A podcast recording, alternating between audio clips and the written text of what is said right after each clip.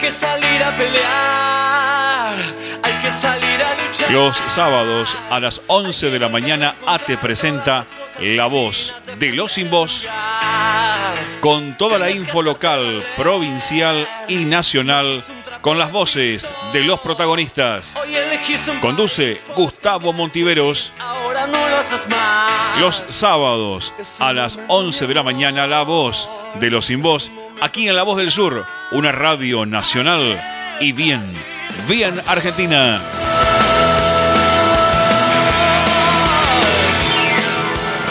Hay que salir a pelear, hay que salir a luchar, hay que volver a encontrar todas las cosas divinas, defender el lugar. Tienes que hacerte valer, no sos un trapo de piso. Hoy elegís un país, puedes cambiar este gris, ahora no lo haces más. Bienvenidos. Es el momento, mi amor. Estamos en vivo, La momento Voz de los. Sin Voz, el programa de ATC Esteban Echeverría San Vicente, que por la M 1520 todos los sábados de 11 a 13 horas podés escuchar. Te saluda desde los controles María del Rosario Rubido. Hola María, ¿cómo estás? Y desde aquí, desde la sede de la radio, Luis Guillón, Gustavo Andrés Montiveros. Comunicate con nosotros en este sábado 4 de diciembre, primer fin de semana de diciembre, último mes del año, ya se va este año 2021. Comunicate con nosotros a la línea directa de oyentes 60 63 86 78 60 63 86 78 y conversamos en vivo, llamanos, si no mandanos un WhatsApp al 11 68 96 23 40 11 68 96 23 40 y te leemos en vivo en este que es tu programa, que es tuyo, que es de todos, que es de todas, la voz de los sin voz. 22 grados la temperatura del Vejillón, el cielo nublado, hay pronóstico de lluvia para el día de hoy, la humedad del 77%, el viento del este a 9 kilómetros por hora y la visibilidad 10 kilómetros. Recién cuando venía para acá, para la radio, salió un poco el sol y se siente la humedad. 22 grados, pero cuando sale el sol se siente un poco más. Pero recordá que hay pronóstico de lluvia para hoy sábado. Para mañana domingo eh, se esperan lluvias por el transcurso de la mañana, mínima de 19 grados, máxima de 24 grados. En esta semana que conocimos la decisión del juez federal de Dolores, el doctor Baba, que procesó por eh, espionaje al expresidente Mauricio Macri, le embargó, lo embargó por 100 millones de pesos y además le prohibió la salida del país. Pruebas contundentes, vamos a hablar un poquito de eso también, eh, sobre esta causa que, que lo complica mucho al expresidente, porque es una causa que los creyentes son los familiares de los 44 tripulantes del Ara San Juan, submarino que eh, todavía no sabemos por qué se hundió. La causa del hundimiento del submarino eh, Ara San Juan está en la provincia de Santa Cruz, lo tiene una jueza de Caleta Olivia y hasta el momento la señora jueza ni a los familiares ni al pueblo argentino nos ha dicho, nos ha contado o ha investigado qué es lo que pasó con el submarino Ara San Juan. Pero mientras tanto, en la causa de Dolores se investiga el accionar cuasi mafioso de la AFI, presidida en ese momento por Gustavo Rivas y por Silvia Magdalani, que eh, espió de una manera eh, aberrante, por catalogarlo de alguna forma, a eh, los familiares del Ara San Juan. Si algo eh, es más aberrante, no sé, cuéntenme ustedes, espiar a 44 familiares que solamente querían saber qué había pasado con sus familiares, qué había pasado con el submarino y que no recibían explicaciones ni del ministro Aguat, por supuesto, ni de Mauricio Macri. Seguramente ustedes recordarán esa patética imagen que después de ir a jugar al golf, como bueno, diciendo, bueno, los atiendo, los recibió, los destrató, eh, y pensar, pensar que muchos, porque he escuchado muchos testimonios de, de- los familiares, muchos confiaban en el presidente Macri, porque lo habían votado incluso. Recordá que la Armada Argentina no se caracteriza por ser muy peronista, que digamos, eh, y por ende tienen ya una, formación ideológica, lo cual no quiere decir nada, pero sí que tienen una formación ideológica que los acerca más a las posturas o a, a los gobiernos tipo el de Macri. Pero por eso te digo que no es una causa ideológica. Esta causa le va a traer muchas complicaciones a Macri, ya se la está trayendo, ya está procesado, embargado y con prohibición de salir del país. Lo que hizo, lo que hizo, como, como se decía antiguamente, no tiene perdón de Dios. Espiar familiares que simplemente pedían respuestas. Solamente eso. 11 horas, 7 minutos, 22 grados la temperatura aquí en Luis Guillón. Nos vamos a la música, María. Enseguida, enseguida volvemos.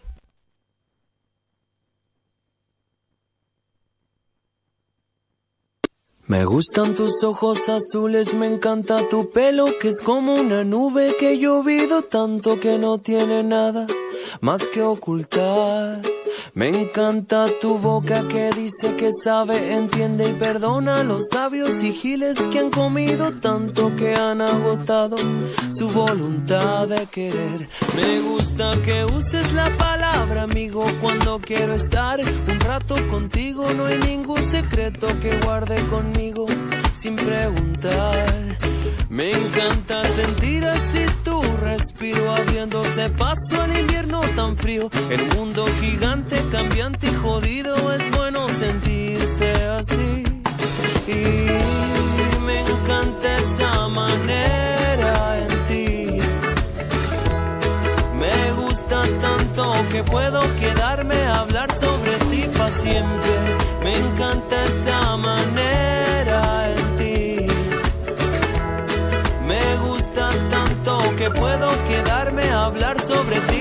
Me gustan tus ojos azules, tu mente que acepta las desilusiones. El tiempo que pasa nos va dejando libres para estar mejor. Me encanta la fuerza que tu cuerpo tiene para conseguir lo que tuvo y que quiere. Mujer consecuente ahora y siempre hasta la final.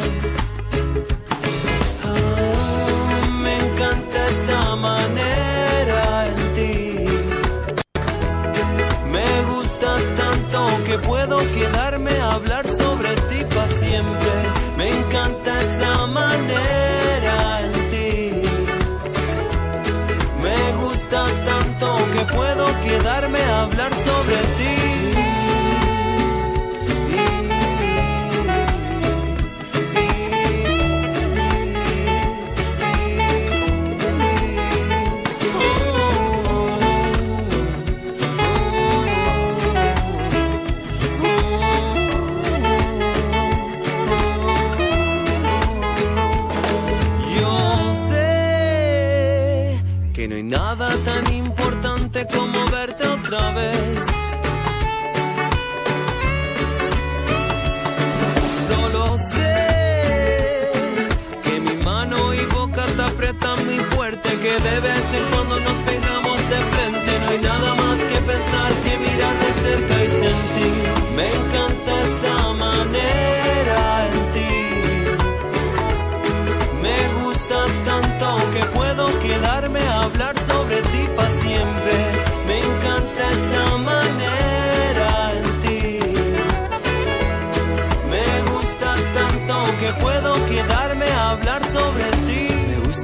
ojos azules, me encanta tu pelo que es como una nube que he llovido tanto que no tiene nada más que ocultar.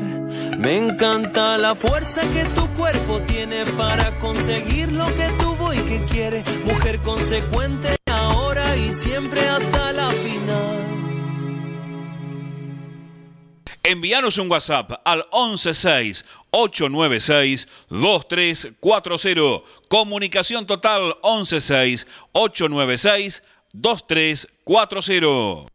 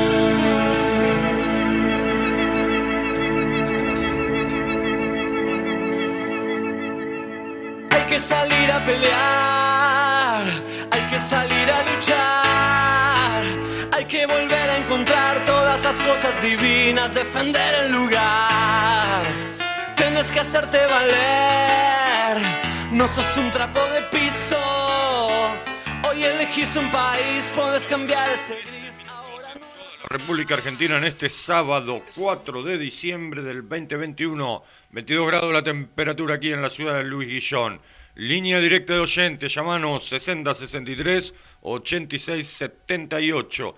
60 63 86 78. Si no, mandanos un WhatsApp al 11 68 96 23 40. 11 68 96 23 40 y te leemos en vivo como lo hizo Patricio de Temperley. Buenos días, Gustavo. Qué contradictorio que imputen a Macri por hacer inteligencia, ¿no? Jaja, saludos. Bueno, sí, de inteligente no tiene nada el expresidente, pero sí sabe mucho espiar. Recordemos que cuando asumió presidente allá por finales del 2015, todavía estaba procesado por el espionaje ilegal en la ciudad autónoma de Buenos Aires. Delia de Monte Grande, Juntos por el Cambio, hizo un comunicado defendiendo a Macri, pero nunca hizo nada apoyando a los familiares de las víctimas del Ara San Juan, siempre de espaldas al pueblo, no defraudan. Gracias Delia por tu mensaje, saludos a nuestros oyentes de Temperley y de Monte Grande. Ese, eh, Juntos por el Cambio, era gobierno cuando sucedió la tragedia nacional eh, que conmocionó a todo el pueblo argentino del hundimiento del submarino Ara San Juan y por supuesto nunca se hicieron cargo de nada. Esta semana también conocimos una triste noticia, pero que refleja que todavía seguimos viviendo en una sociedad con niveles de violencia de géneros indescriptibles. Eh, se encontró a Nancy Videla, lamentablemente, en Bunge, en Lomas de Zamora, en la casa de Damián Lescano Mendoza, un, asesino eh, de más de 70 años, que eh, no solamente la asesinó, sino que la había enterrado en el patio de su propiedad, le había hecho un contrapiso nuevo y que por diferentes testimonios eh, se pudo llegar a, encontrarla, lamentablemente ya asesinada, y bueno, es totalmente repudiable que sigan ocurriendo estas cosas, este nivel de violencia, y, que siga eh, cada 24, cada 30 horas ocurriendo un femicidio. Es un problema endémico que está teniendo la República Argentina y que hay que debatir más, hay que eh, concientizar más, hay que formar más a los chicos, hay que cambiar el sistema educativo en cuanto a la concientización de chicos, desde chicos, de que estas cosas no pueden ocurrir. Y, la verdad que indigna, indigna mucho porque si bien hay políticas desde el Estado Nacional, desde los estados provinciales, incluso de los municipales, no alcanza. No alcanza y esto es la evidencia de que no alcanza. Cada 24, cada 30 horas, de acuerdo los meses eh, del año, pero es un nivel altísimo, eh, ocurre un femicidio en la República Argentina. Eh, los testimonios de los vecinos del barrio de Bunge, en Lomas de Zamora, describen a este hombre, al asesino, eh, como una persona urania, pero que siempre eh, intentaba abusar de las mujeres, inclusive de niñas y adolescentes, y que se aprovechaba de su condición de propietario de cuatro habitaciones en alquiler. Yo pregunto, ¿y la justicia, la policía, nunca hizo nada? ¿Cómo puede ser que una bestia como esta esté suelta y con antecedentes como los propios vecinos describen? Esperemos que, la justicia actúe rápidamente. Eh, este, este, esta bestia, este asesino, está detenido en la comisaría cuarta de la policía de la ciudad de Buenos Aires eh, y eh, esperemos que, que termine sus días en la cárcel y que no salga más.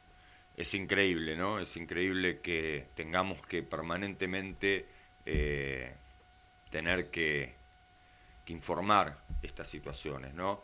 Este asesino, Damián Lescano Mendoza, eh, había sido acusado de homicidio simple el 14 de agosto del 2012 en una causa iniciada en el Departamento Judicial de La Matanza, juzgado de garantías número 2.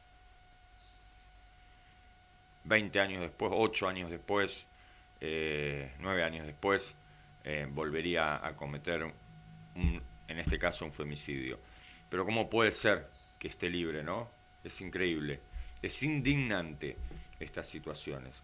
Y esperemos, como, como te decía, que como sociedad eh, evolucionemos y, y discutamos una, reforma educativa profunda que incluya este tema, porque esto hay que hablarlo desde el inicio de, de la educación.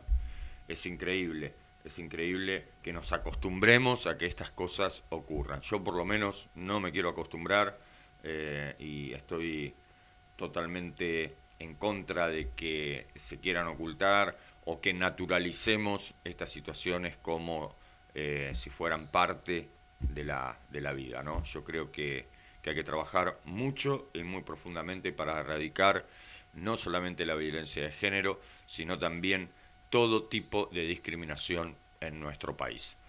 11 horas, 20 minutos. Nos vamos nuevamente, María, a la música. Cuando volvamos, vamos a conversar con un compañero de la provincia de Santa Fe.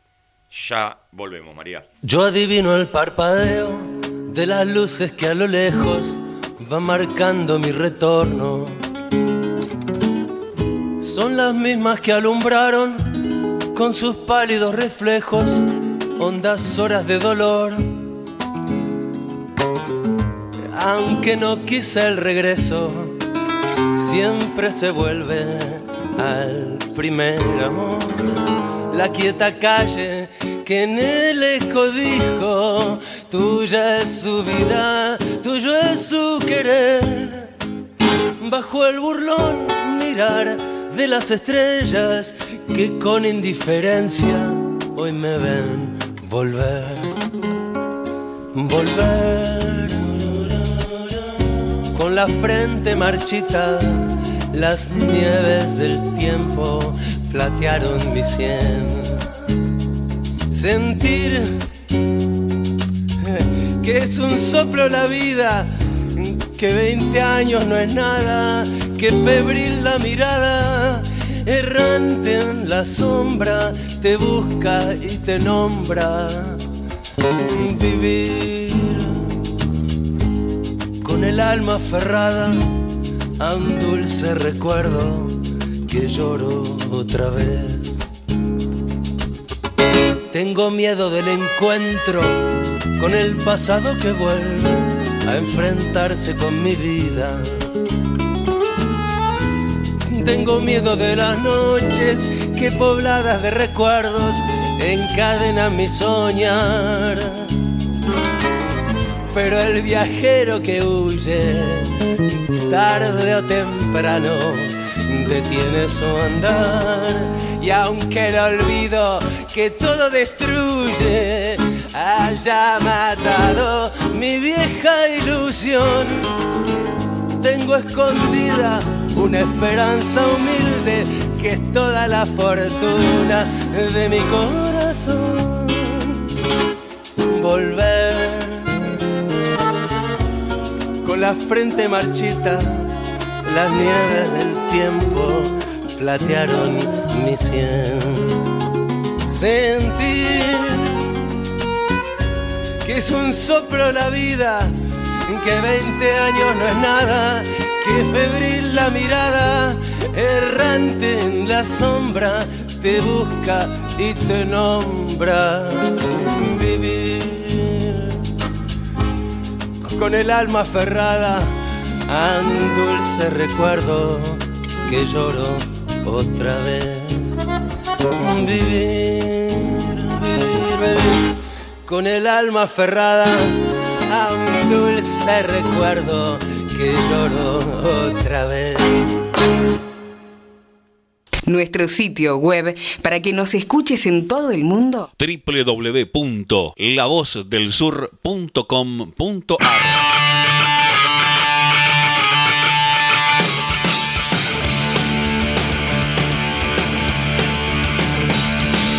Hoy en mi ventana brilla el sol, mi corazón se pone triste contemplando la ciudad, porque te vas. Como cada noche desperté, pensando en vos, y en mi reloj las horas no terminan más, porque te vas. Todas las promesas de mi amor serán contigo. No olvidarás, no olvidarás. Y en una estación te lloraré igual que un niño. Porque te vas, porque te vas. Yo en tu vida solamente fui un juego más y todo aquello que juraste por mi amor lo olvidarás.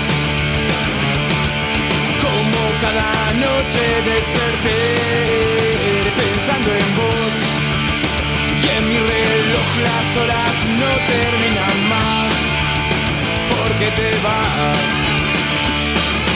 Todas las promesas de mi amor serán contigo, lo olvidarás lo olvidarás. Y en una estación te lloraré igual que un niño, porque te vas, porque te vas.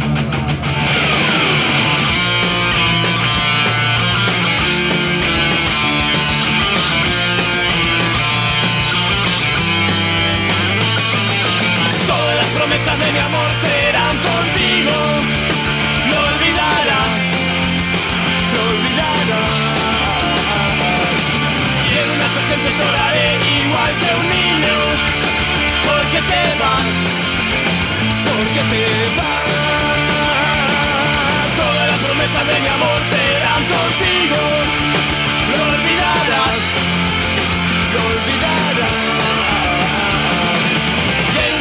tarde lloraré igual que un niño. Porque te vas, porque te vas, porque te vas, porque te vas, porque te vas.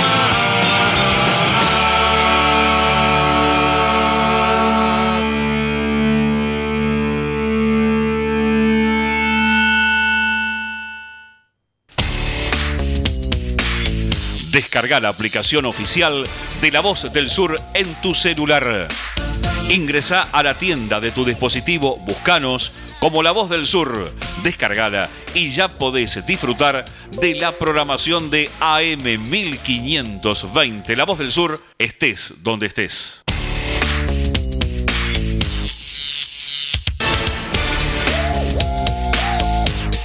Nuestro sitio web para que nos escuches en todo el mundo. www.lavozdelsur.com.ar Hay que salir a pelear, hay que salir a luchar, hay que volver a encontrar todas las cosas divinas, defender el lugar. Tienes que hacerte valer, no sos un trapo de piso. Hoy elegís un país, puedes cambiar este gris, ahora no lo haces más. Esteban Echeverría San Vicente, que lo escuchás todos los sábados de 11 a 13 horas por la M1520, la más potente de Esteban Echeverría. Línea directa de oyentes 60 63 86 78. 60 63 86 78. Si no, mándanos un WhatsApp al 11 68 96 23 40. 11 68 96 23 40 y te leemos en vivo, como lo hizo Negrita de Longchamp. Lo de, lo de Viviana Canosa da asco. Como el gobierno no hace algo con es, como el gobierno no hace algo con esos comunicadores. Llamar a un golpe de Estado es de no creer, quieran los milicos. Sí, tremenda las declaraciones que hizo Viviana Canosa. Estamos ahí teniendo un problema, ¿no, María, con la comunicación? Ok, no podemos comunicarnos. Bueno, íbamos a charlar con un compañero estatal de, de Rosario, dado que ayer fue el Día del Trabajador del Estado en la provincia de Santa Fe, y queríamos charlar un, un poco con respecto a, a, la realidad de allí, de la provincia, con respecto a los trabajadores del Estado. En otra oportunidad seguramente lo, lo, podremos, lo podremos hacer.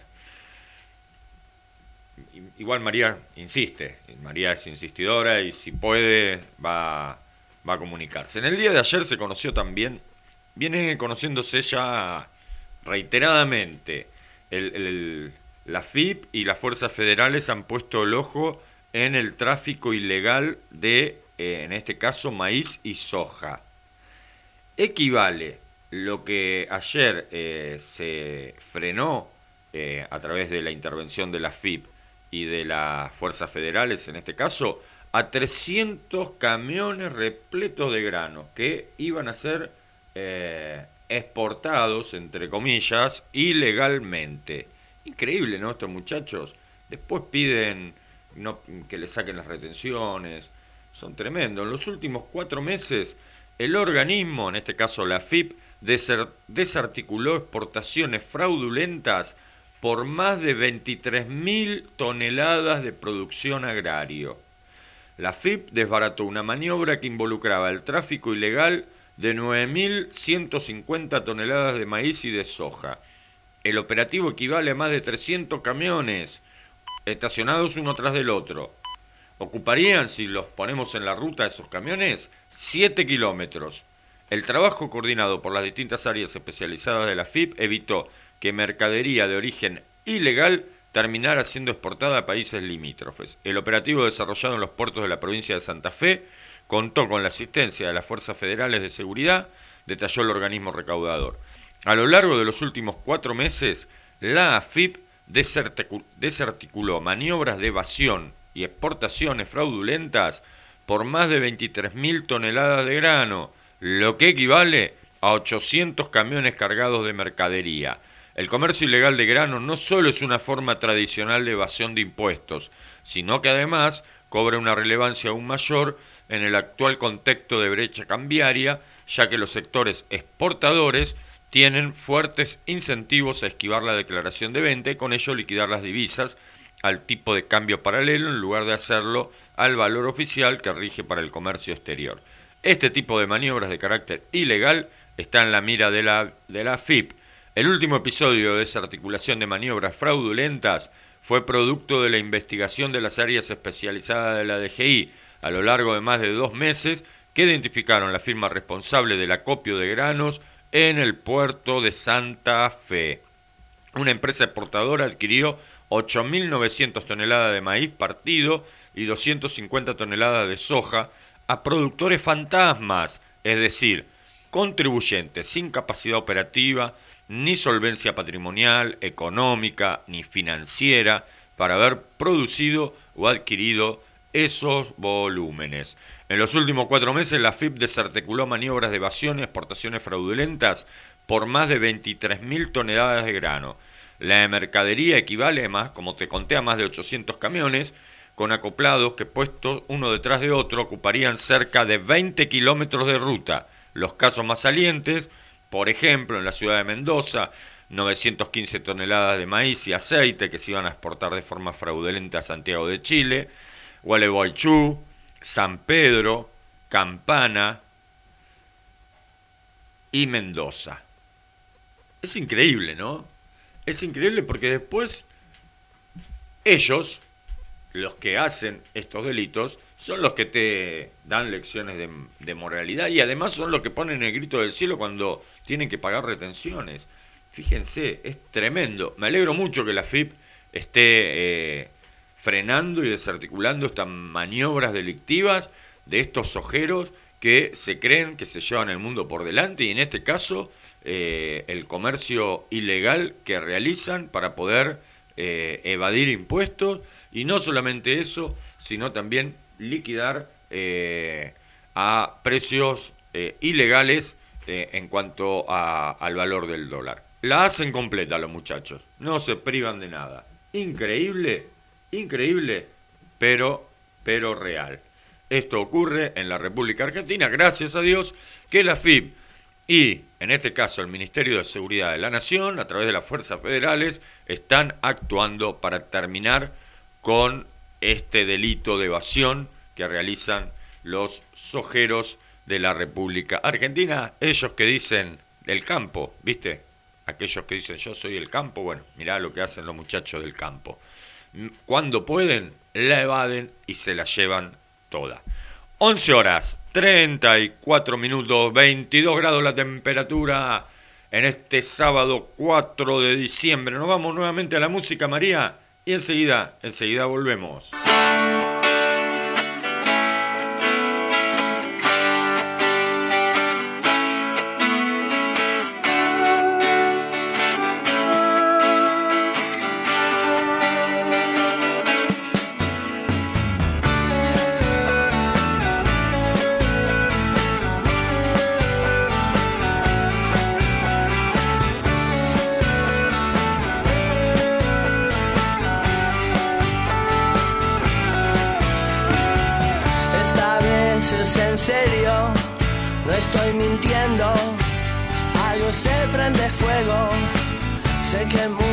Veces dije que el lobo venía, pero esta vez el lobo está acá.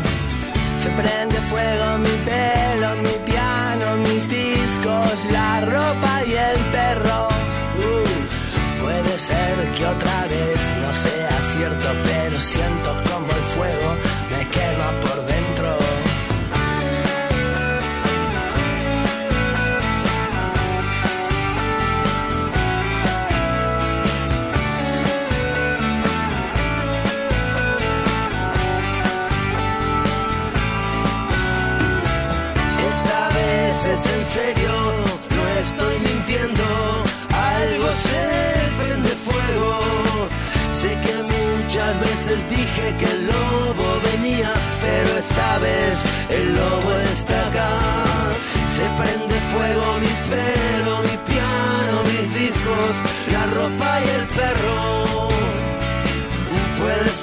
que otra vez no sea cierto, pero siento como el fuego me quema por dentro.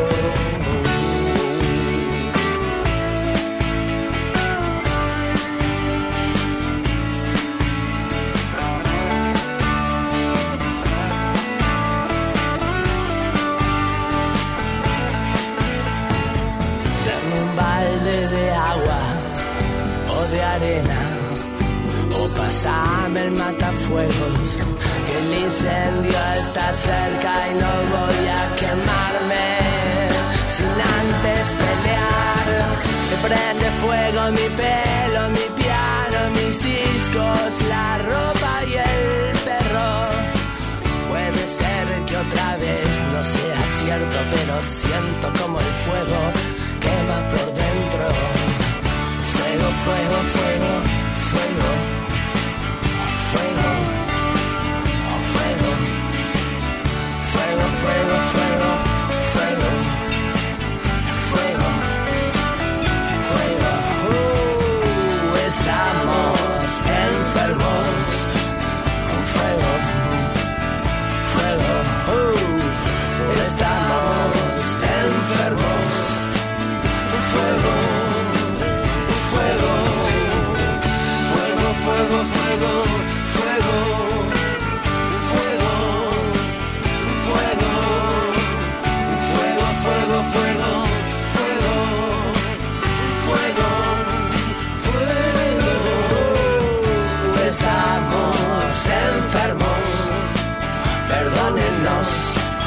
running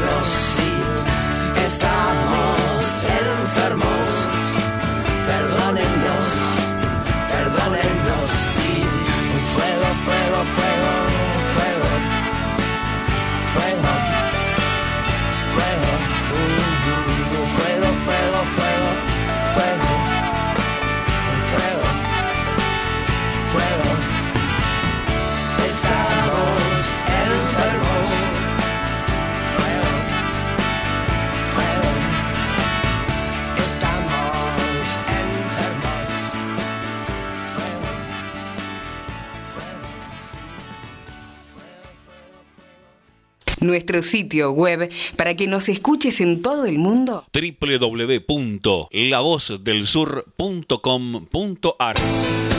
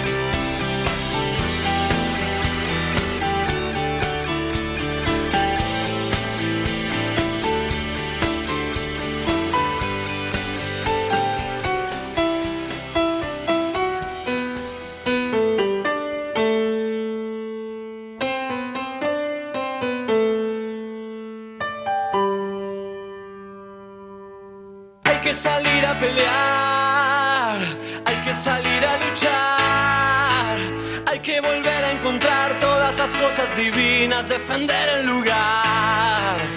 Tienes que hacerte valer, no sos un trapo de piso. Hoy elegís un país, puedes cambiar este gris, ahora no lo haces más. En toda la República Argentina, en este sábado 4 de diciembre del 2021, seguimos en vivo en La Voz de los Sin Voz, aquí por la M1520, 22 grados la temperatura en este sábado, el cielo nublado, pronóstico de lluvia para el día de hoy. Nos escribe Antonella de aquí, de Luis Guillón. Buenos días. Algunos porteños celebraron el Día de Acción de Gracias. Sí, sí. Después ellos tratan de ignorantes al resto de la población. Un cero en historia les pondría. Gracias Antonella por tu mensaje. Julio de Adrogué. Algunos eran muy chicos, pero hace 20 años te ponían un límite de extracción de efectivo en los bancos. Se llamaba corralito. Hoy hay un grupo de liberales que reivindican las ideas de Domingo Cavallo. Saludos. Gracias Julio por tu mensaje y por recordarnos, claro, 20 años ya del corralito. ¿Se acuerdan cuando lo anunció Cavallo? Que dijo que solamente se iba a poder extraer en ese momento 250 pesos por, por semana de los bancos.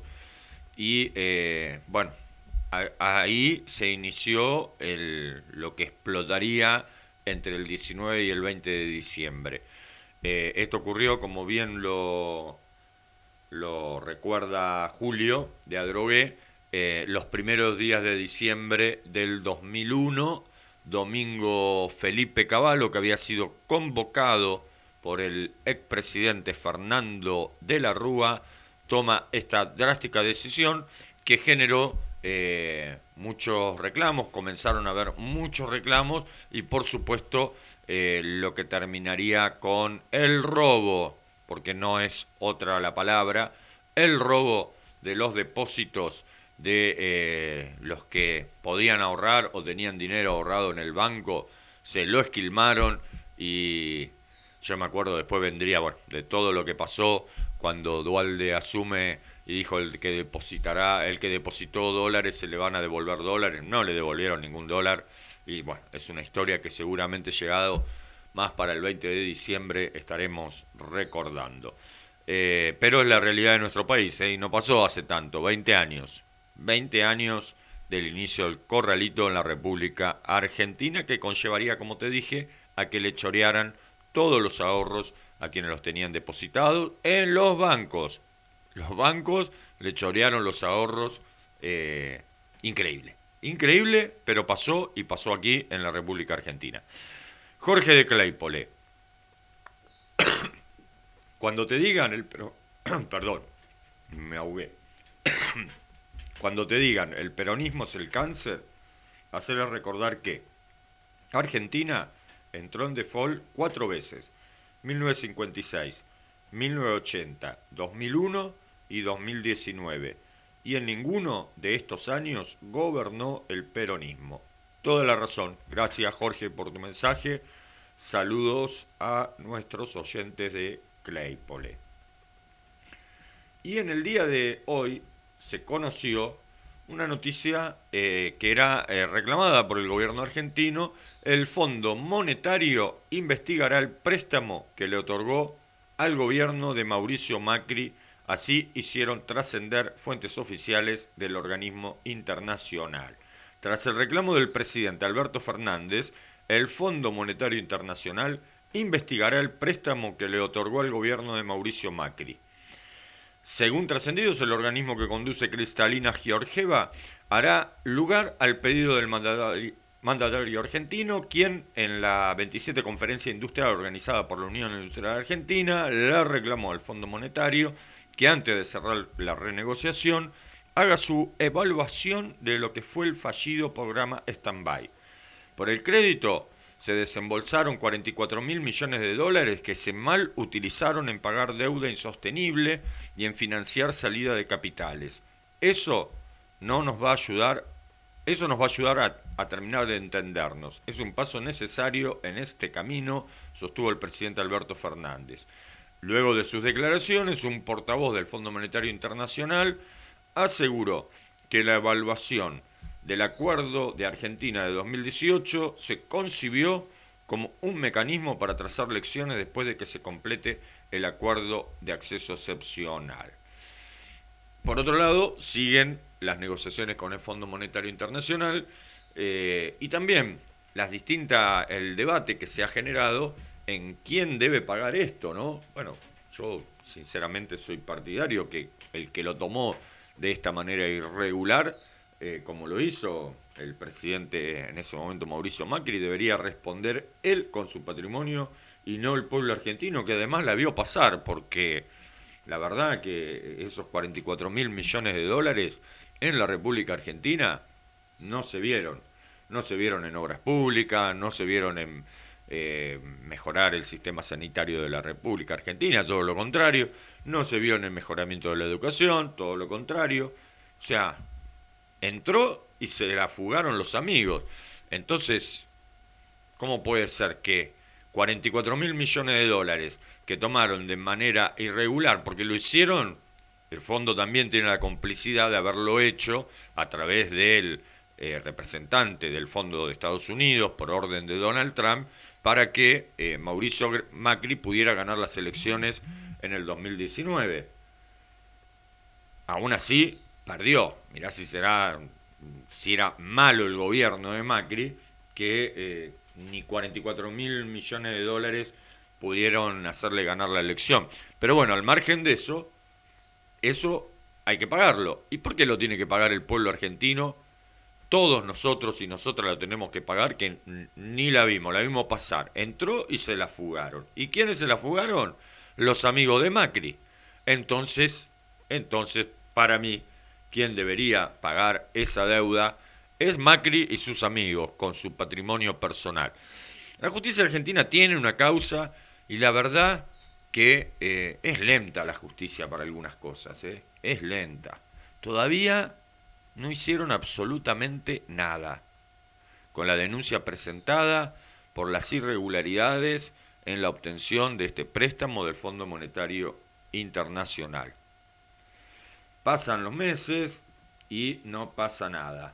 Y eh, mientras tanto, mientras tanto, el gobierno tiene que seguir negociando con el Fondo Monetario Internacional y ver qué cláusulas y, qué exigencias nos va a querer eh, poner el Fondo Monetario, porque conociendo la historia del Fondo Monetario a lo largo de los años, eh, no creo, yo sinceramente no creo que ahora sean eh, unas carmelitas de calza, siguen siendo el mismo Fondo Monetario que produjo la crisis del 2001, porque la crisis del 2001, que se inició con el corralito, que recordaba uno de los oyentes, fue eh, producto también del blindaje, del mega canje, de todos esos programas del Fondo Monetario Internacional que eh, no ayudaron a nada porque lo que proponían era ajuste.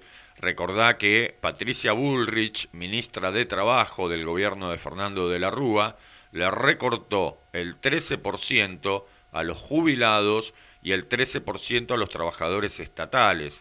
No hay que olvidarse las políticas de ajuste que implementaron cuando ya estaba todo por estallar.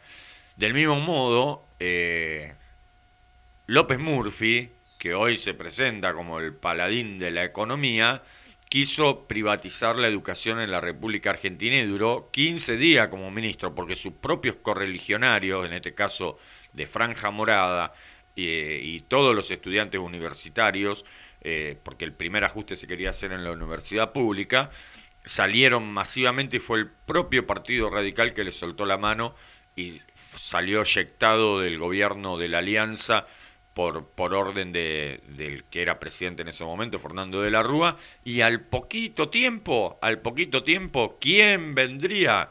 El inefable Domingo Felipe Cavallo, que hoy lo recordábamos más temprano. Fíjate cómo todo tiene que ver con todo y como siempre los mismos autores son, o sea, los mismos autores están en los peores momentos de nuestra historia y de nuestra economía. Pasó en el 2001, pasó en el 2018 con Mauricio Macri y su banda que nos endeudaron no solamente con los sectores privados a 100 años, sino que también con el Fondo Monetario Internacional porque ya nadie le prestaba plata y tuvo que acudir al Fondo Monetario para que no le explote el país en las manos.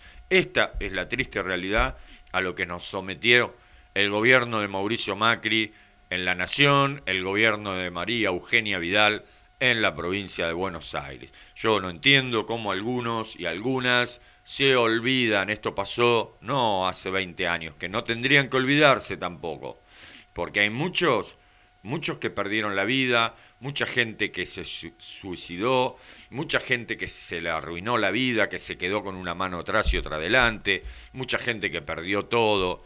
¿Cómo puede ser que los argentinos tengamos una memoria tan cortoplacista? Pero bueno, así es, ¿o no, María? Porque esto no pasó hace tanto, 20 años y después se volvió a repetir en el 2018. Increíble. 11 horas, 55 minutos, nos vamos a la tanda de la radio y enseguida, enseguida volvemos.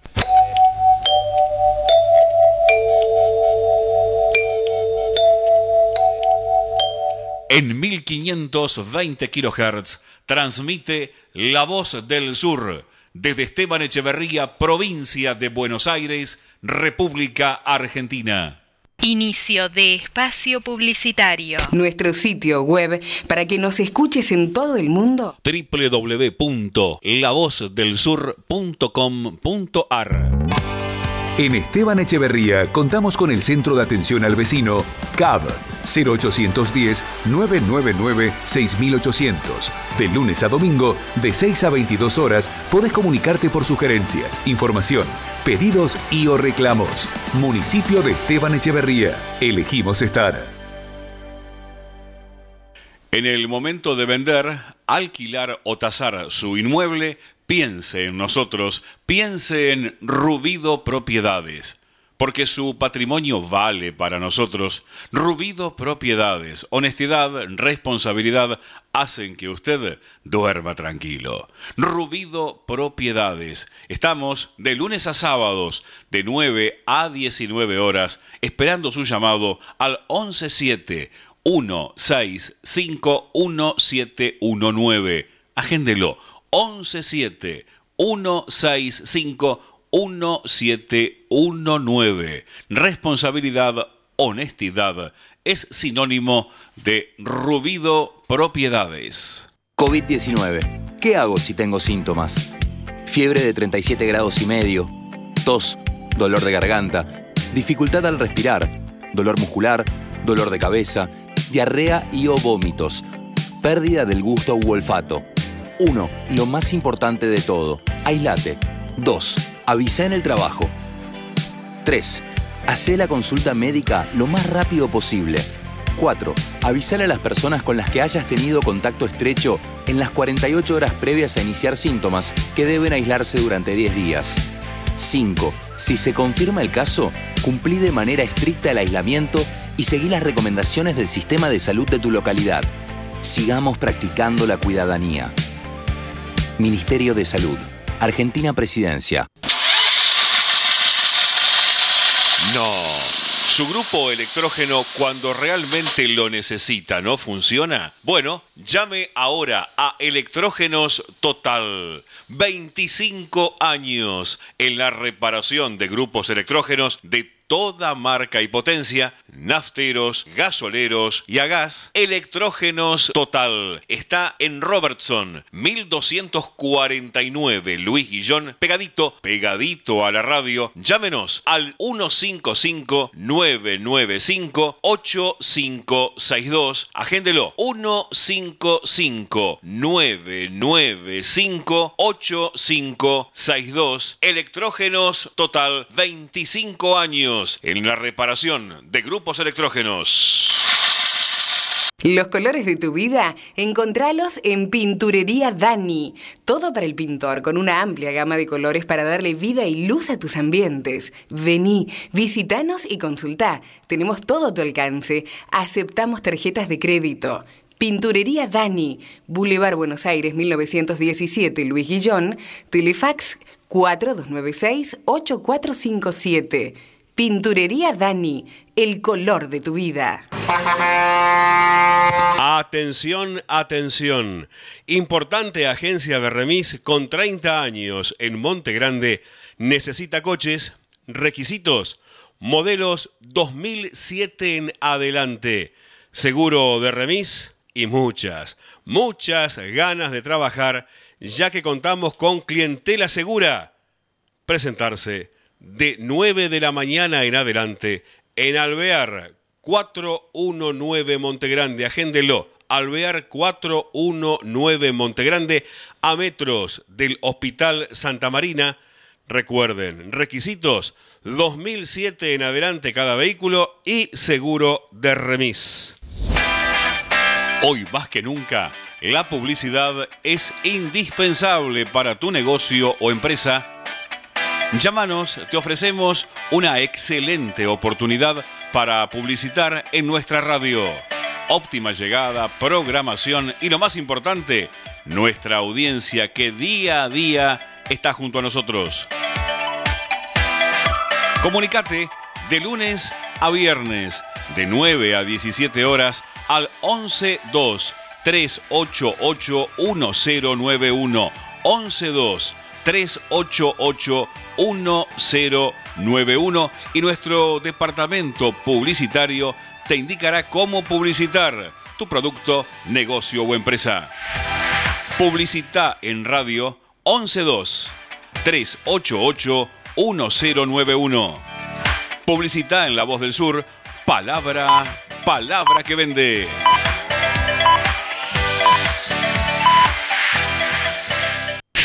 De espacio publicitario. Hay que salir a pelear, hay que salir a luchar, hay que volver a encontrar todas las cosas divinas, defender el lugar. Tienes que hacerte valer, no sos un trapo de piso.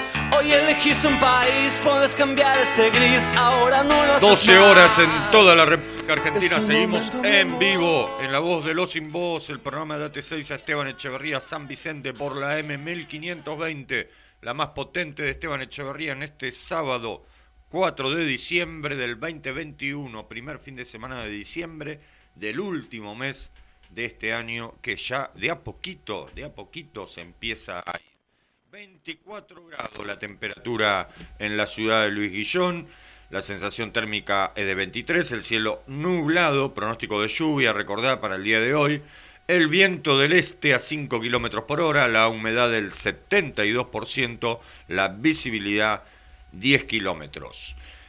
Comunicate con nosotros, línea directa de oyentes 60 63 86 78, 60 63 86 78, llamanos y conversamos en vivo, si no, mandanos un WhatsApp al 11 68 96 23 40, 11 68 96 23 40.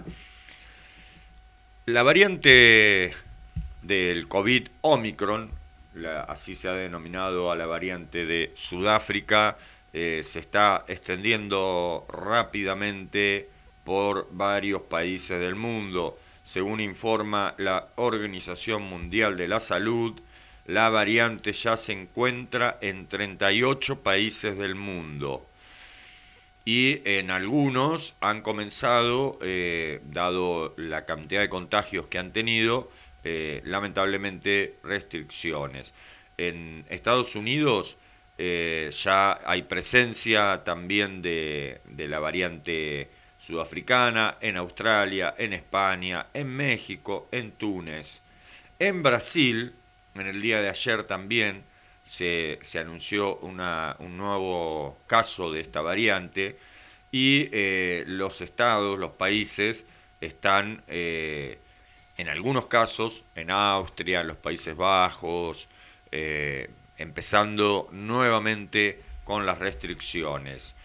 La- por otro lado, las eh, compañías de los laboratorios que elaboran la vacuna como Moderna, AstraZeneca, Pfizer, eh, Sputnik, expresaron su confianza en la capacidad para crear una vacuna contra Omicron. Rusia está trabajando en una versión potente, en una renovación de Sputnik, que eh, está especialmente dirigida para eh, contraatacar esta variante. Desde el inicio de la pandemia han fallecido en el mundo 5.230.111 personas eh, en todo el mundo. En la Argentina más de 115.000, a los cuales como siempre a sus familiares, amigos y conocidos le enviamos nuestro saludo fraterno. Es una pandemia que no se ha ido del mundo ¿eh? Y tampoco de la República Argentina. Esta semana eh, hemos visto cómo día a día van aumentando los casos. Tengamos precaución, sigamos cuidándonos, sigamos eh, usando barbijo, eh, higienizándonos las manos, el alcohol en gel, bueno, todas las medidas que aprendimos desde que comenzó la pandemia las tenemos que seguir utilizando, porque, como te conté, en el mundo eh, los casos están aumentando mucho, sobre todo en Europa, y hay que seguir cuidándose. Nos escribe Tito de Monte Grande. Hola Gustavo. Oye, con la lectura estoy mal. Qué mal estará todo que una mujer llama al 911 para dar información sobre la desaparición de Nancy Videla, pide anonimato, filtran el audio y la mayoría de los grandes medios lo difunden. Todo falla de principio a fin. Te deseo un buen fin de. Gracias, Tito. Es verdad. Es tremendo esto que ocurrió, la filtración del llamado de, al 911 y que los medios irresponsablemente lo hayan eh, divulgado, ¿no? Porque eso no se filtra naturalmente. El ministro de Seguridad con este tema, Aníbal Fernández, pidió una investigación exhaustiva para saber eh, nombre del operador, quién estaba a cargo, quién recibió la llamada para hacer una denuncia penal. Es tremendo, yo no me había, no me había dado cuenta cuando hablé del tema que también ocurrió esto, ¿no? una, una llamada anónima, eh, porque pide anonimato, evidentemente, pero los datos que dio eran certeros, eh, y se filtra, y los medios de comunicación lo reproducen eh, abiertamente. Tremendo. Gracias, Tito, por recordarnos y que también vos tengas un excelente fin de semana. 12 horas, 5 minutos en toda la República Argentina. Nos vamos, María, a la música. Enseguida, enseguida volvemos.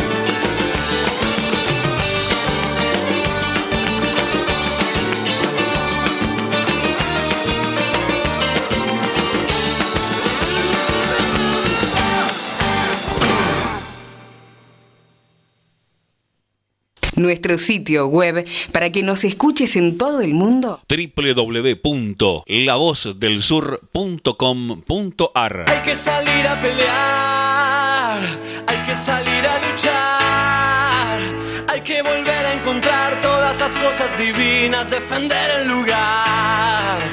Tienes que hacerte valer, no sos un trapo de piso.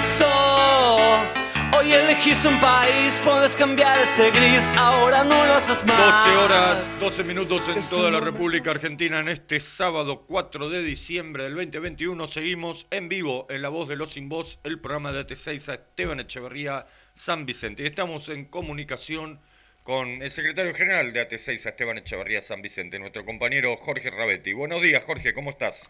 Buen día, Gustavo. ¿Cómo estás vos? Un saludo grande a toda la audiencia. ¿Cómo están? Gracias, Jorge. Bien, eh, la semana pasada justamente conversábamos sobre la asamblea masiva que se realizó en la seccional de AT6 a Esteban Echeverría en la sede de Robertson 51 en Monte Grande, eh, justamente para comenzar a visibilizar la problemática de este sector específico de trabajadores estatales que la verdad que eh, no la están pasando bien desde lo económico y también desde tantas cosas que, que cobran en negro. Bueno, un poquito de eso queremos hablar, cómo fue la asamblea y, y cuál fue la decisión que se tomó entre todos y todas en, en- ese día, Jorge. Bueno, sí, este, estamos en presencia de una problemática muy compleja del sector de auxiliares de educación. Entonces, ante eso, y por, por varias cosas, porque hay muchos reclamos, no solo por lo salarial, sino también en cuanto a la inmensa precariedad laboral que tiene el sector, eh, donde conviven los titulares con mensualizados, con suplentes, suplentes de suplentes, eh, personal que fue designado temporalmente por la pandemia.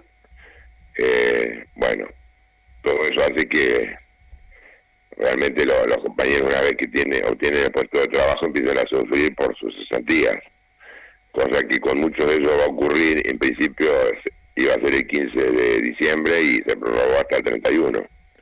Pero bueno, los actos públicos comienzan en marzo y todos esos compañeros y compañeras quedan sin trabajo dos meses seguros. Hay que ver cuándo y en qué momento toman cargo de nuevo del acto público, ¿no? Claro. Bueno, ante todo eso convocamos a asambleas, tanto eh, en los distritos de Seiza y, y Esteban Echeverría, la cual se llevó a cabo frente a la sede de la seccional en Robertson 51, que, y también en San Vicente.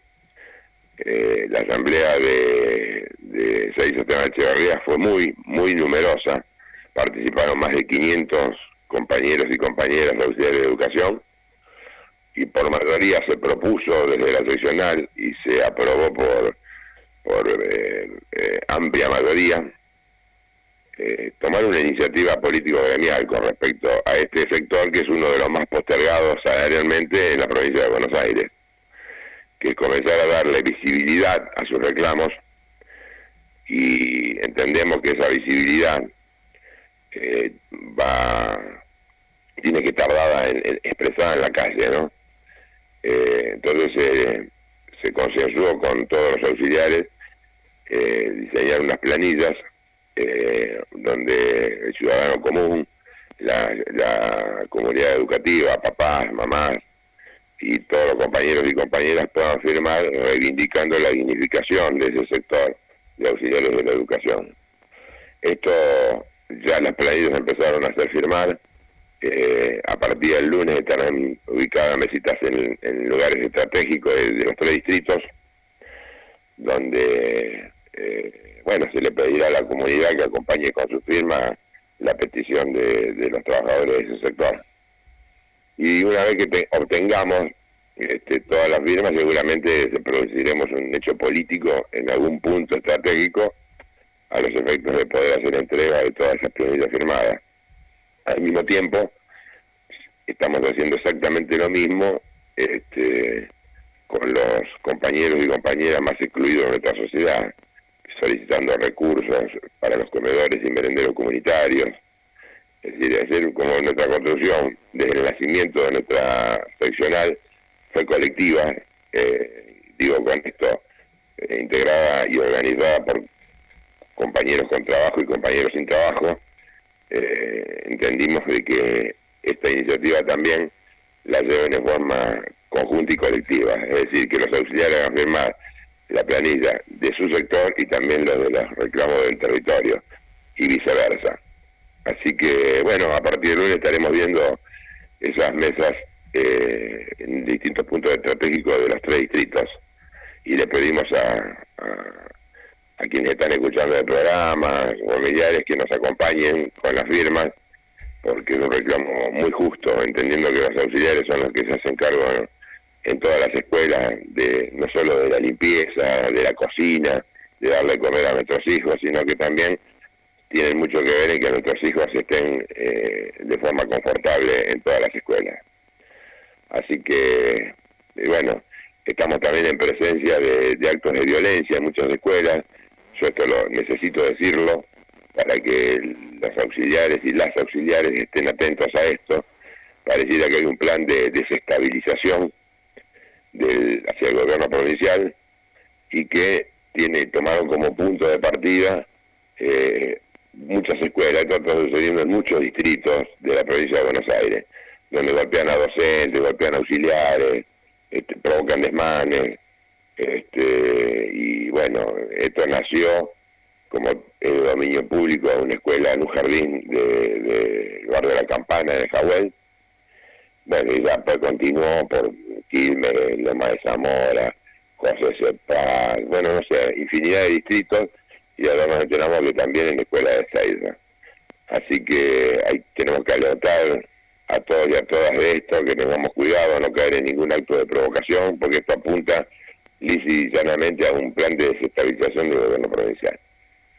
Claro, nosotros acá mencionamos el tema específico del Jardín 920, si no me equivoco, de, de Jahuel, donde frente a una supuesta, eh, un supuesto hecho de abuso, una turba eh, invadió el jardín, golpeó a todo el mundo, inclusive a las auxiliares que estaban prestando servicio en la escuela, robaron cosas de la escuela, eh, bueno, golpearon de una forma tremenda a los docentes. Y después se demostró, porque actuó la justicia, los, eh, dos docentes habían sido detenidos, actuó la justicia, se le realizó cámara GESEL, que es infalible a, los, a los niños, y se demostró que no había existido ningún tipo de abuso. Y dieron negativos. Exactamente. De hecho, la fiscal de la causa eh, puso en libertad a los dos docentes.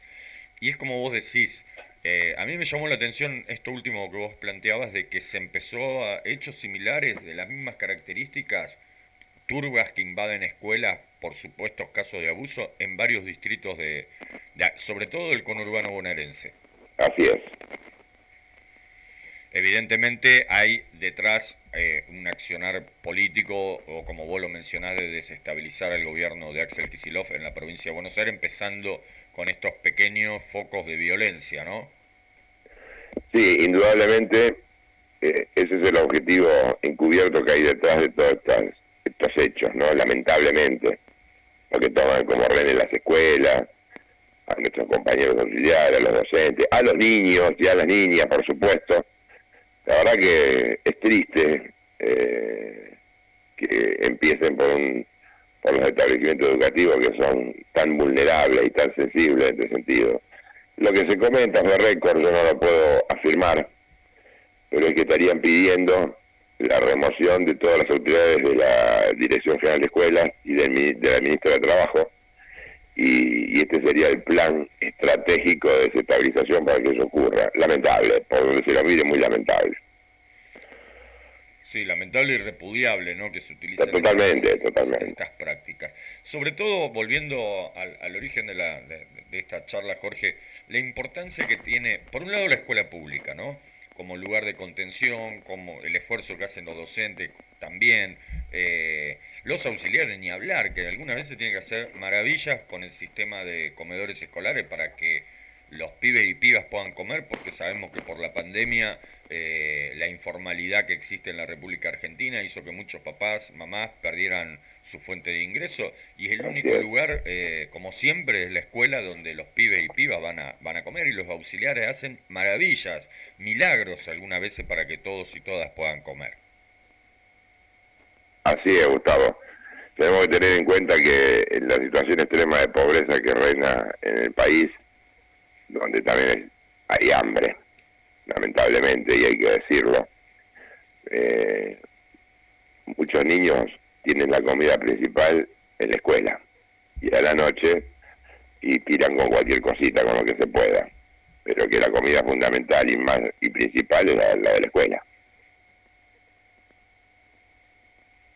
Hace así, y por eso la importancia, ¿no? Y esto de que contaban los compañeros y compañeras en la asamblea de que su básico es paupérrimo, o sea, todos son, cifras, son cifras remunerativas no bonificables, o sea que no sirven ni para el aporte jubilatorio, no sirven para el aguinaldo, o sea, es una cuestión que el gobierno de la provincia tiene que encarar y resolverlo de fondo, de terminar con este nivel de precarización en este sector específico del Estado provincial, ¿no? Así es, Gustavo. Tenemos que tener en cuenta que el sueldo inicial de un auxiliar de educación es de 39 mil pesos aproximadamente. Y yo les pregunto a todos ustedes, que con la inflación que hay, ¿qué es 39 mil pesos hoy? Entonces creo que son salarios que, son salarios que están eh, no cubren las canastas básicas para no, no ser pobre. Pero eh, creo que estamos lejos de eso. Por supuesto. Si tomamos los números estadísticos que nos marcan cuál es el estado de indigencia, el estado de pobreza, y, yo creo que el sueldo de la ciudad de educación debe estar ahí, en el límite de, estos valores, de estas estadísticas. Así que, bueno, eh, nosotros no pretendemos que las asambleas a ser tan numerosas, sean grandes asambleas de catarsis, donde lo más probable es que si no hay una iniciativa política y gremial al respecto, terminemos peleándonos todos contra todos y, no exista ninguna salida. Entonces creo que era necesario visibilizar eh, este problema y, y, bueno, y encararlo, y encarar el reclamo con toda la fuerza que tengamos, ¿no? Por supuesto, a partir del lunes entonces va a haber mesas en, en, las distintas localidades de, de Esteban Sí, en principio estarían ubicadas, en el caso de Seiza, una en la peatonal, ahí a la, salida de la estación de tren, eh, otra cerca de la municipalidad o en la plaza de atrás, que estábamos averiguando si estaba tapiada o no, porque hay tránsito mucha gente ahí. Sí, eh, eso te puedo confirmar, Jorge, que está Evidentemente el intendente ha decidido remodelar toda la plaza, está toda absolutamente tapiada la plaza de Seiza. Bueno, entonces buscaremos un lugar por ahí estratégico de, mucho tránsito de gente. Otra va a estar ubicada en la estación de Tristan Suárez y otra en las proximidades de la Secretaría de Desarrollo Social. En el caso de Esteban Echeverría, va a haber una en, también en, en, la, en la vereda de la Municipalidad del Banco, eh, otra en la estación de Monte Grande, otra en el barrio de la Victoria y otra en el Seizar, en la plaza de Seizar. Y en el caso de San Vicente habrá una también en proximidades de la municipalidad y otra en proximidades del Consejo Escolar. Esos serían los lugares. Buenísimo, invitamos entonces a todos nuestros oyentes que se acerquen y que, que firmen, que firmen esta, este, este petitorio para el gobierno provincial para empezar a resolver el problema de fondo de la precarización y de los magros salarios de, de los auxiliares de educación, que son parte fundamental de la comunidad educativa. Sí, más teniendo en cuenta que en los próximos días, a mediados de diciembre, este, se vota, creo, el presupuesto provincial de cara al año próximo. Entonces entendemos que cualquier mejora que pueda existir para este sector, para que sea efectiva, tiene que estar incluido en ese presupuesto. Exactamente. Exactamente. ATE está convocando una movilización para el 14 de diciembre a la legislatura bonaerense. Así que, bueno, nos pondremos a trabajar y a luchar por la dignidad de todos y todas las autoridades de educación, entendiendo que tenemos que reivindicar la importancia de sus tareas, lo importante que significa este, la tarea que hacen para nuestros niños y bueno, veremos con qué suerte cómo nos acompaña y cómo nos acompaña la sociedad también, ¿no? Claro, por supuesto. Y por otro lado, eh, yo siempre le cuento a los oyentes, desde la Asociación Trabajadores del Estado, desde su inicio aquí en la región, se construye paralelamente también desde lo social. De hecho, eh, nuestra construcción a través de la Asociación Comunitaria Sur lleva adelante en distintos barrios de Ezeiza, de Esteban Echeverría, de Almirante Brón, eh, comedores y merenderos comunitarios hace mucho tiempo pero como también le ha pasado a las escuelas con la pandemia y frente a la gran informalidad, que por ahí algún, en algún otro momento lo, vamos a charlar, Jorge, porque hay un sector informal eh, de la población que, que vive de changas o cuenta propistas, pero que son muchos. Eso se evidenció con el cobro del IFE, que eran más de 9 millones de personas. Al haber restricciones por la pandemia, claro, eh, muchos y muchas se quedaron sin ese ingreso que tenían. Y los comedores y merenderos eh, fueron aumentando enormemente su cantidad de, personas que iban y asisten a diario. Y en esto, eh, vos, que tenés la responsabilidad en la Comunitaria Sur, le podés contar a nuestros oyentes en, los merenderos y comedores que, que se llevan adelante la demanda que hay, ¿no? Sí, es así como relatamos, es cierto, hay una gran porción de, nuestra sociedad que vive del empleo informal, es decir, que cortan el pasto, otros que hacen changas de plomería, de gas, de electricidad, de lo que fuere, changas, eh, cosas transitorias. Cuando recrudeció la pandemia y la cuarentena dura, bueno, toda esa gente con las prohibiciones que había no podían salir de su casa, de su barrio, y, se vieron impedidos de poder ganarse el pan de cada día mediante las changuitas que venían haciendo. Entonces acudían eh, masivamente a los comedores y merenderos comunitarios, por lo cual vimos un fuerte incremento en todos los comedores y en todos los merenderos, donde tuvimos que hacer este, magia para poder conseguir los recursos y poder darle contención este, a toda esta gente y bueno, y las compañeras, las compañeras trabajaron ahí este, a destajo y sin la oportunidad muchas veces de, tener los cuidados necesarios, arriesgando su, su vida, porque era el momento más duro de la pandemia, cuando la, cuarentena era muy dura y tenían que trabajar no menos sino más. Este, así que realmente eso es para valorar ese espíritu de sacrificio de todas esas compañeras que afrontaron esta situación, como otros sectores en la salud, etcétera, pero afrontaron esa situación y con mucho coraje y pudieron contener o dar contención también a que no, no fuera un desastre, más allá de lo que era estrictamente sanitario, sino las consecuencias sociales que dejaba la pandemia y la cuarentena también. Así es, y justamente también en el, en el petitorio, además de eh, incluir a nuestros compañeros y compañeras auxiliares, también eh, empezar a evidenciar que por abajo se la está pasando mal, no se la está pasando bien.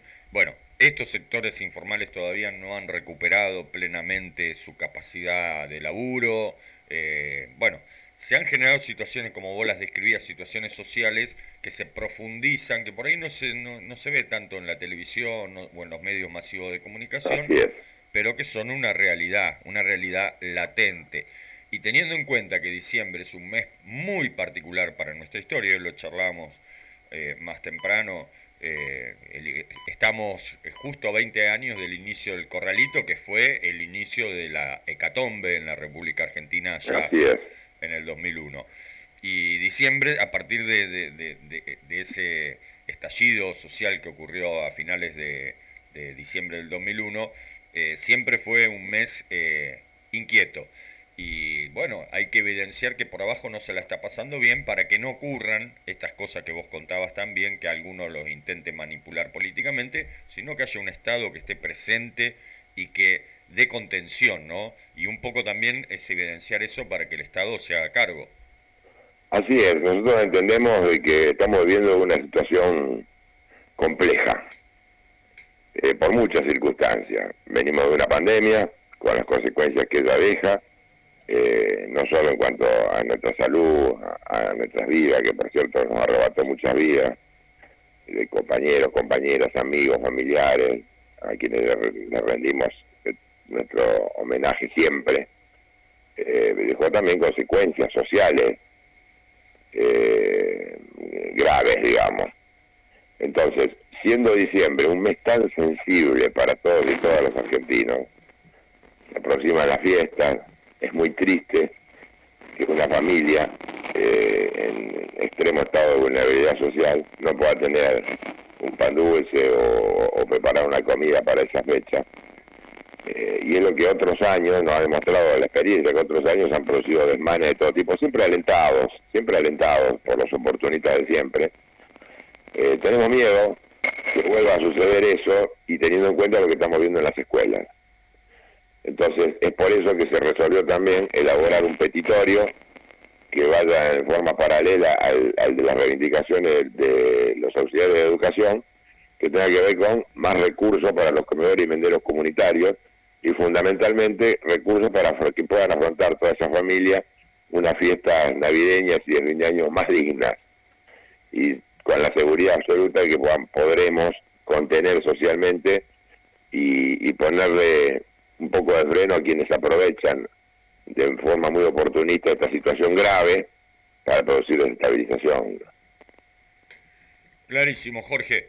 Bueno, te agradecemos muchísimo. Seguramente antes de, de, fin de año vamos a estar nuevamente en comunicación, como hacemos siempre, para que puedas transmitir un saludo para todos nuestros oyentes, para todos los trabajadores estatales, para nuestros compañeros y compañeras que se organizan en el Movimiento de Acción Barrial, en Dios, Patria y Justicia Social y en la Asociación Comunitaria Sur, así que seguramente te, estaremos llamando nuevamente, Jorge. Sí, Gustavo, con mucho gusto. Bueno, aprovecho la oportunidad de hoy para dejarles un abrazo muy grande a todos mis compañeros y compañeras y a toda la audiencia. Muchas gracias, Jorge. Abrazo también. Que tengan un buen día, un buen fin de semana. Gracias. Abrazo grande. Hasta luego. Estábamos en comunicación con Jorge David Rabetti, secretario general de ATE Ezeiza, Esteban Echeverría San Vicente y también secretario general de la CTA Autónoma. 12 horas 34 minutos, nos vamos a la música María y enseguida, enseguida volvemos.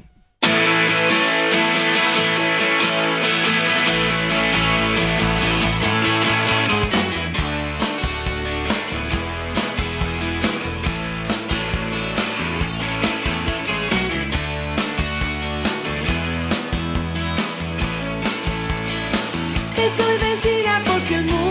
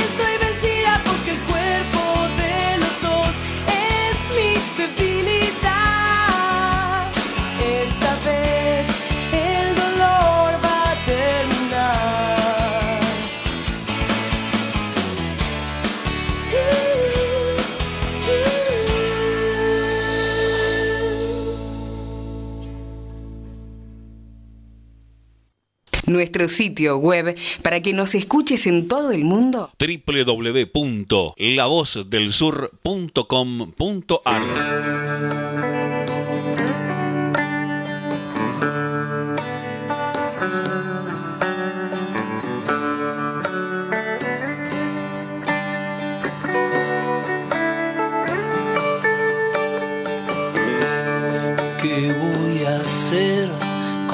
cielo para mí.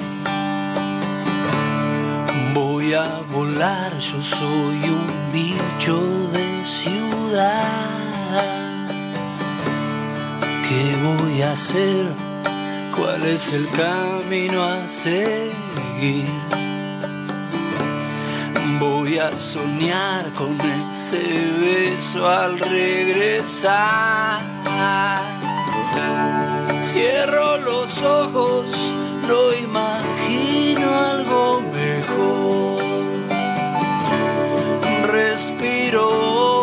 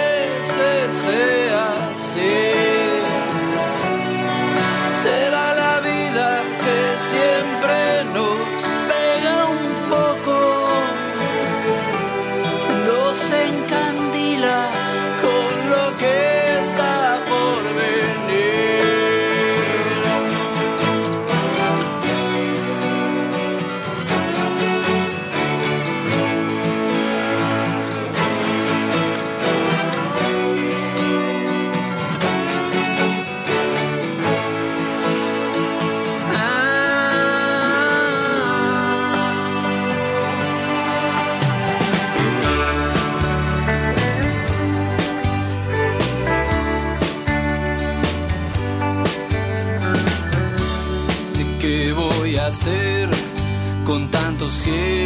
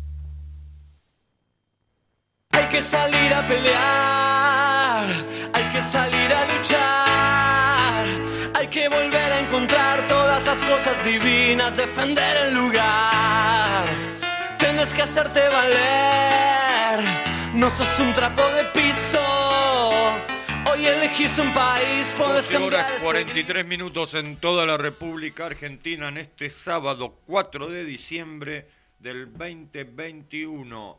La temperatura en este momento en la ciudad de Luis Guillón, 24 grados, cielo nublado, el viento del este a 5 kilómetros por hora, la humedad del 72%. Recordá que hay pronóstico de lluvia para el día de hoy. Para mañana, domingo, mínima de 19, máxima de 24, con probabilidad de lluvia por la mañana.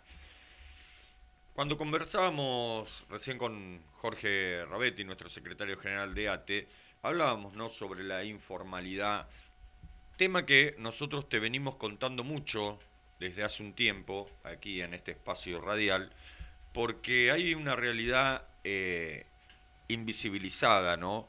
Y que son más de 10 millones de personas, más de 10 millones de argentinos, de argentinos, de ciudadanos, ciudadanas que eh, viven con lo justo.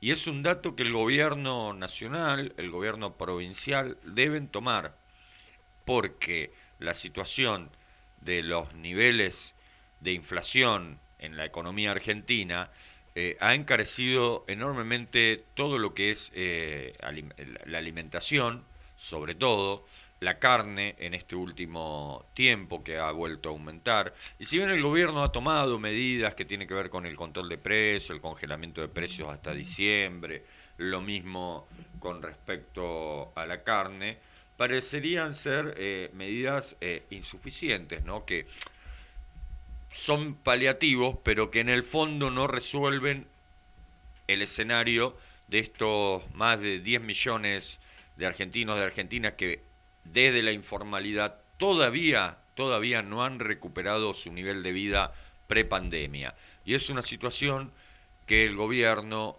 debe prestarle mucha atención porque eh, estas operaciones que se realizan de desestabilización, de generar violencia, de promover violencia, ya las hemos vivido.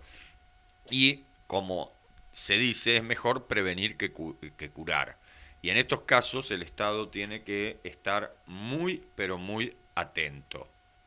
Diciembre, todos lo sabemos, lo hablábamos con Jorge, es un mes picante, es un mes sensible, también están las fiestas, entonces eh, el Estado tiene que actuar eh, y mirar en consecuencia, mirar ese escenario donde además de los beneficiarios que perciben planes sociales o cooperativas de trabajo, hay un sector informal de la República Argentina que es muy grande y donde la mano del Estado no llega. Llegó el año pasado con el IFE que evidenció, que evidenció la situación real de eh, estos millones de argentinos y de argentinas. Pero no se volvió a implementar una política focalizada para eh, resolver esta situación. Nosotros desde la CTA Autónoma planteamos que hay que blanquear un salario universal para todos aquellos y aquellas que no trabajan en la formalidad, o sea, que no trabajan en blanco, que no tienen un trabajo en blanco, pero que sí trabajan. Esto que contaba Jorge, el albanil, el plomero, el carpintero, eh, el cuentapropista, debe tener asegurado por parte del, del Estado un ingreso y a partir de ahí, eh, con todo lo que la experiencia laboral de cada uno, mejorar su condición de vida. Pero es imprescindible hacerlo y hay que ponerlo en debate porque después cuando ocurren las cosas ya es tarde.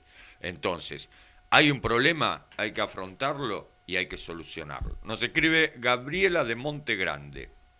El Fondo Monetario Internacional tiene que darle al pueblo argentino explicaciones del préstamo que le dio a Macri.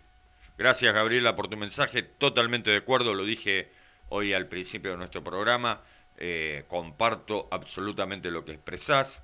El Fondo Monetario nos tiene que dar una respuesta a todos y todas los argentinos y argentinas, porque como te lo conté, ese dinero no se invirtió absolutamente en nada para mejorar la calidad de vida de, de los argentinos, ni siquiera para mejorar la infraestructura del país. Así como entró, se la fugaron. Claudio de Luis Guillón. Hola Gustavo. ¿Qué verdad es lo que conversaste con el señor Jorge?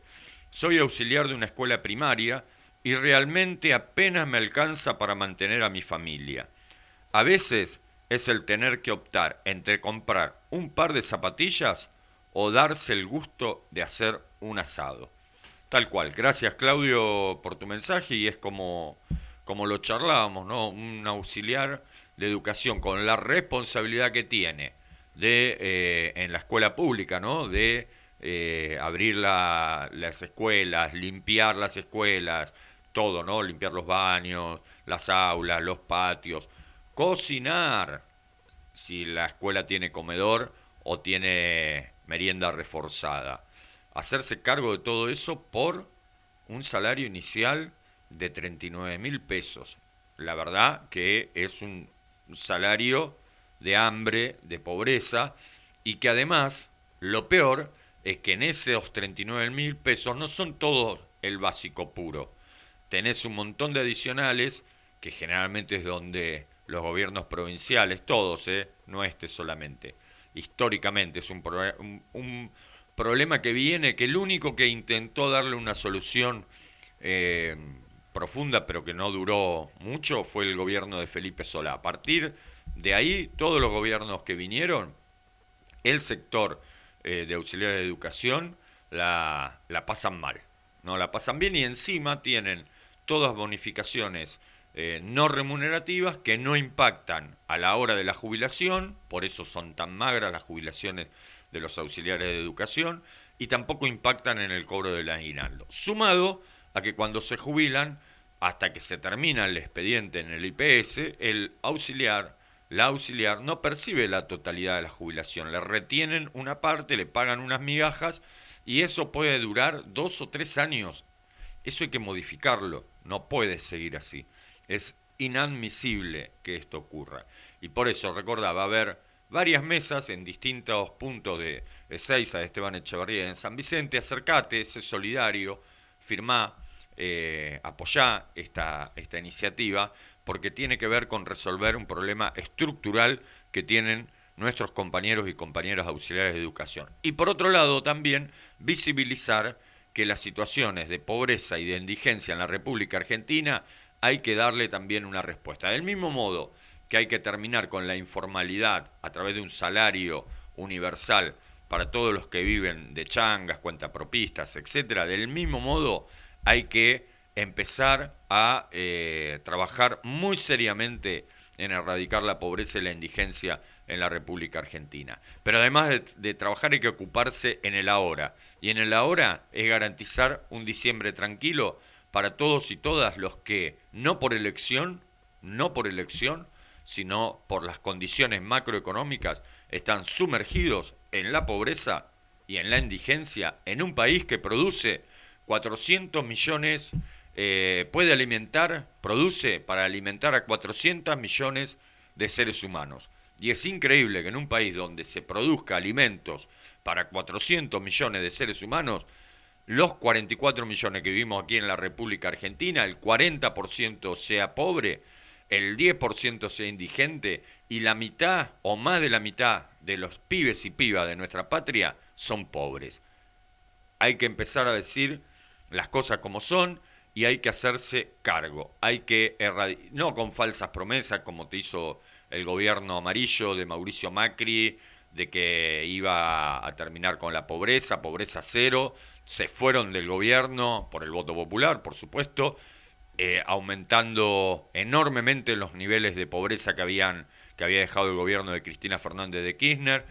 Este dato de que la mayor, más del 50% de los pibes y pibas de nuestro país son pobres, ocurrió en el gobierno de Mauricio Macri en el 2018, fue la primera medición del INDEC que eh, mostró esta triste y lamentable realidad que nuestra patria, que produce, te reitero, alimentos para 400 millones de seres humanos, haya en la Argentina más de la mitad de los pibes que son pobres, que son indigentes, y tenemos que empezar a actuar en consecuencia. Así que te invito a ser solidario, solidaria, acércate a las mesas, firma para eh, visibilizar estas situaciones y evitar, evitar que los pillos y pillas que por intereses políticos de querer desestabilizar al gobierno de la provincia de Buenos Aires o al gobierno nacional se suban sobre esta situación para sacar agua para su molino.